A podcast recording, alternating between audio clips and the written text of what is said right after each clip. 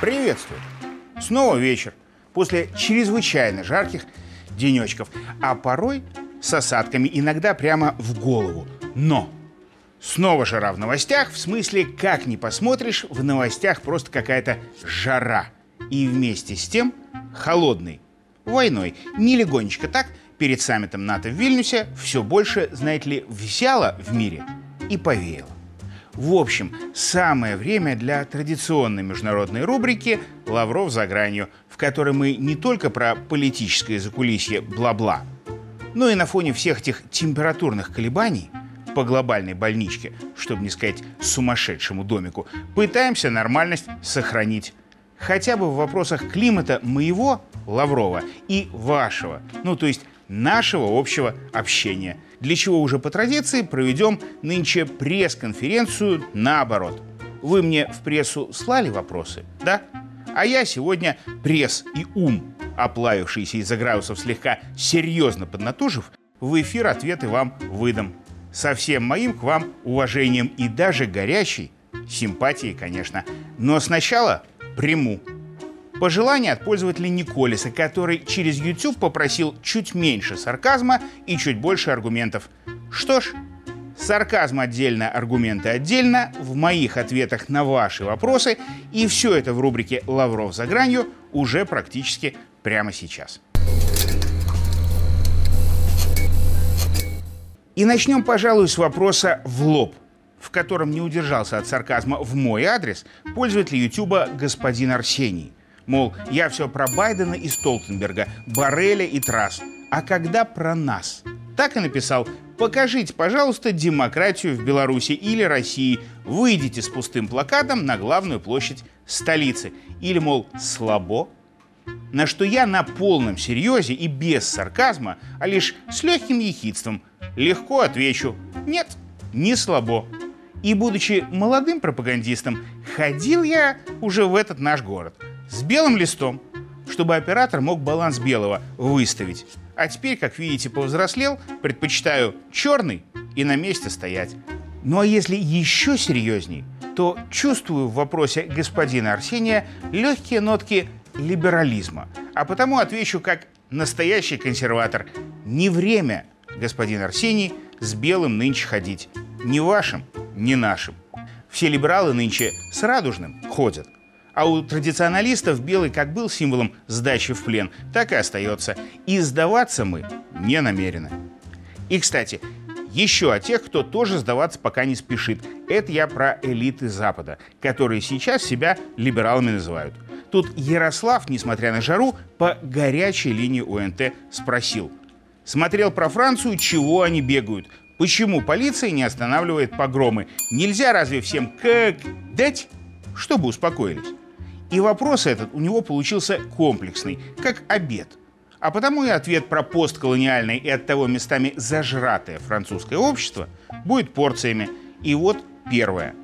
Колониальное господство Франции над Алжиром продлилось с середины 19 по середину 20 века, то есть всего 100 лет. Соседним Тунисом Париж владел и того меньше. И потому разрушить общественные устои и традиции в этих странах до полного исчезновения – как делали прочие европейцы у себя в африканских колониях, Франция не успела, не осилила, не шмогла. Да и когда Алжир с Тунисом аккурат после Второй мировой свою борьбу за независимость начали, силу Франции пресечь это все и на корню было маловато, и Париж проиграл. После чего местные, которые на белых господ работали, в Париж сбежать попытались.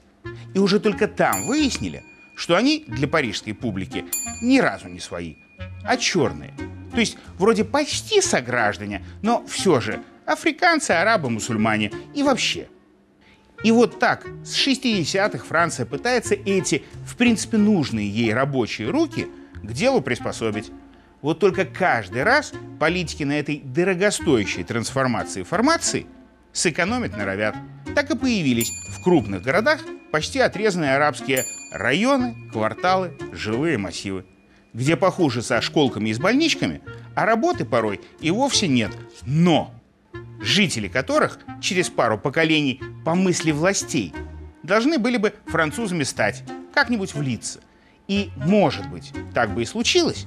Однако потом туда же шла и следующая волна. И вместо того, чтобы осевшие ранее приучали новичков к местным порядкам, новички радикализировали тех, кто живет во Франции дольше, а так и не обустроился в ней до конца. Ну а потом случился социальный взрыв. И теперь о второй части вопрос. Подавить взрыв в зародыше, то есть все же решить проблему, все так же дорого. А вот дать арабам побушевать и только после разогнать всех бронетехникой, как и происходит сейчас, оно как-то дешевле получается. Тому же у перепуганных бунтом белых французов начнут расти ультраправые настроения, а потом, перед выборами, перепуганные ростом ультраправых, французы проголосуют за умеренно правых или умеренно левых, то есть за системную элиту, которая этот опасный трюк и задумала. По крайней мере, так уже было в середине нулевых, когда тогдашний глава МВД дал парижским пригородам прогореть, а потом всех разогнал и стал президентом Николя Саркози. Получится ли так же в этот раз? Посмотрим. А пока отвечу на телефонный вопрос от Валерии Ильиничны из Минска. Зачем славяне стреляют друг в друга на потеху глобальному капиталу?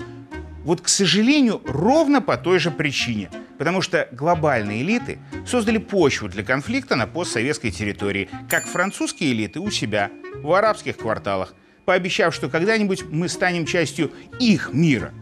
Но слово своего, конечно, не сдержав, так как этого и не хотев, и надеясь, что пока у нас кризис, мы им ничего не сделаем. И, кстати, тоже через YouTube вот пользователь интересуется. Созданием схем по отмыванию денег глава Еврокомиссии Урсула фон дер Эл заработала себе на уголовную статью. Что ее ждет? На что уж, простите, без сарказма ответить не выйдет. Ведь при том, что все в ЕС знают о ее нечистоплотности, ждет ее в худшем случае чрезвычайно обеспеченная старость. А в лучшем Пишут, Байден ее кандидатуру даже на пост генсека НАТО присматривал.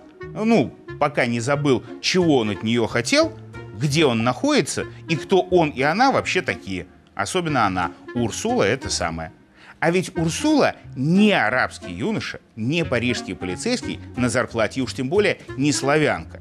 Она представитель той самой западной элиты, дочь премьера э, Нижней Саксонии и члена Еврокомиссии, предок которой в 19 веке наверняка бы тоже какую-нибудь африканскую колонию прибыльно для себя разорял, если бы не торговал с Россией, с которой Запад с выгодой имеет дело, когда не идет ее богатство завоевывать. И тут напоследок еще вопрос, и тоже из той же фактически темы, от Ольги Валентиновны из Бреста. Если в мирной Беларуси появляется сначала бомба, а потом ЧВК, не станет ли это поводом для новых санкций? И снова я отвечу с единственным аргументом и без сарказма. Станет. Вот точно станет, уважаемая Ольга Валентиновна. Но, как показала история, в том числе всех, о ком мы сегодня поговорили, с западными элитами по-другому не получается. Ни у нас, ни у арабов, ни у китайцев, ни у кого. Они или пытаются обессилить тебя, чтобы сохранить свой статус элиты, или ввиду твоей силы вынужденно имеют с тобой дело. Порой, кстати, к общей выгоде. Так было, так есть. А как оно там будет в многополярном мире? Увидим в новостях и обсудим в традиционной рубрике «Лавров за гранью» в следующий раз. А пока на этом пока. Может, там прохладилось? Пойду.